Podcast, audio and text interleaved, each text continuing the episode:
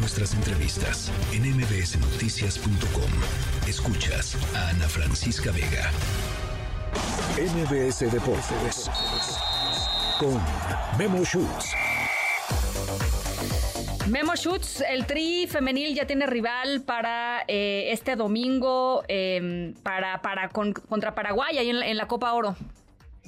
Exactamente, ¿Cómo, ¿cómo, estás, querida Ana Francisca? Y pues quedaron listos los eh, cuartos de final de la Copa Oro. Ya bien lo decías, México frente a Paraguay el eh, domingo a las 4 de la tarde, posteriormente Estados Unidos ante Colombia y el sábado Canadá, que fue la mejor selección en la fase de grupos, que no, no permitió gol, fue una planadora, estará chocando ante Costa Rica y Brasil ante Argentina. Así entonces el panorama para México, pues eh, siendo uno de los tres mejores equipos en la fase de grupos después de esa gran victoria histórica frente a los Estados Unidos, pues se supondría que en papel no deberían de tener problemas frente a Paraguay, pero hay que primero jugar el partido, aunque hay mucha esperanza que la escuadra dirigida por Pedro López, un director técnico que desde que tomó las riendas del equipo no han perdido, se espera que puedan llegar a las semifinales. Bueno, pues ojalá que así sea. ¿A qué hora es el domingo? A las 4 de la tarde. México-Paraguay, 4 de la tarde. Bueno, pues ya lo, híjole, ese sí, por supuesto. Pues, además, muy buen horario, buen día, en fin, ¿no? Mucha gente seguramente lo, las va a estar viendo. Sí, y así debe ser, y es una gran selección, cada vez ha, eh, aumentado exponencialmente eh, los seguidores del fútbol femenil y yo creo que esto ayuda muchísimo y más que México esté peleando los primeros lugares en todos los torneos. Jornada 10 ahora también de la Liga MX. Sí, en todos los frentes. Hoy triple cartelera, ya ahora San Luis frente a Puebla, Querétaro Santos y Mazatlán ante Necaxa, uno de los dos invictos que todavía se mantiene en el torneo, pero los reflectores, Ana Francisca, están puestos en lo que va a ocurrir el día de mañana en la cancha del Estadio Azteca, porque Cruz Azul, hay que recordar, estará jugando en el Coloso Santa Úrsula, porque pues alguien, a alguien se le fue o no recordaba que había un concierto del Potrillo en, la Plaza de Toros al mismo tiempo, y entonces la alcaldía Benito Juárez dijo, ¿saben qué? Yo recomiendo que no se haga, porque estos dos eventos y más de, quién sabe, 80 mil personas puede haber un riesgo, lo movieron al Estadio Azteca y ahora van a recibir al Chicharito. Desde mi punto de vista va a ser el partido con más gente en todo el torneo, va a ser un lleno y va a estar espectacular.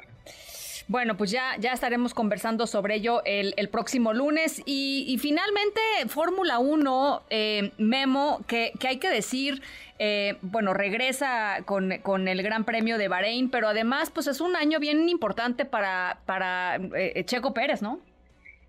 Claro, para el eh, para saber si se va a mantener o no dentro de la escudería. Eh, sabemos que ya Lewis Hamilton va a brincar, se va, se va a unir a la escudería del caballino rampante, a Ferrari el próximo año, pero vamos a ver qué le alcanza Checo en este año para Red Bull será fundamental su desempeño para saber si podré continuar o no con la escudería. Eh, tras los primeros, primeros dos ensayos, las primeras dos prácticas, hubo preocupación porque no estaban entre los primeros lugares ni Max Verstappen ni Checo, pero ya en la calificación todo regresó a la orden. El, eh, el campeón del mundo estará partiendo desde su pole número 33 en su carrera, sí estará en la cima y en el caso de Checo estará arrancando desde el quinto puesto. Vamos a escuchar de hecho al piloto mexicano que esto fue lo que dijo después de calificar en el quinto sitio para el Gran Premio de Bahrein. Sí.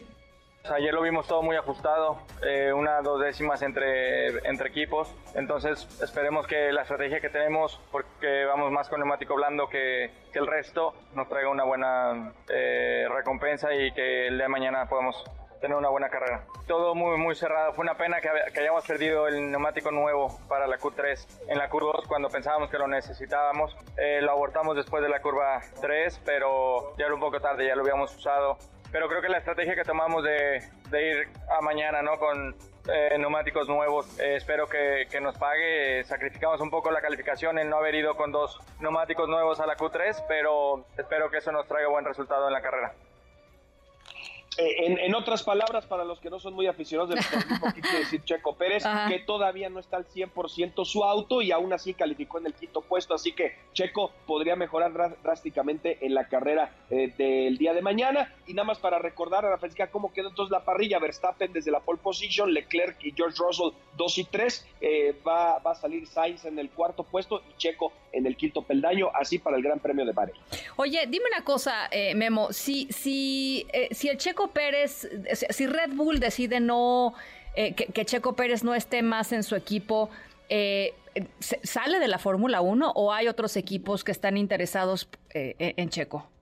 O, bueno, yo, creo que... O se moverán cosas. tienes toda la razón.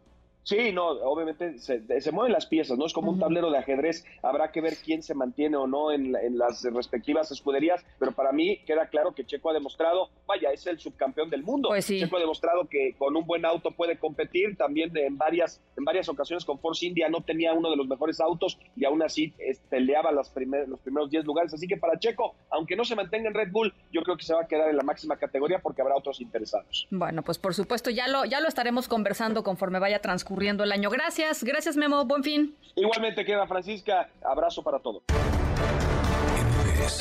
Noticias.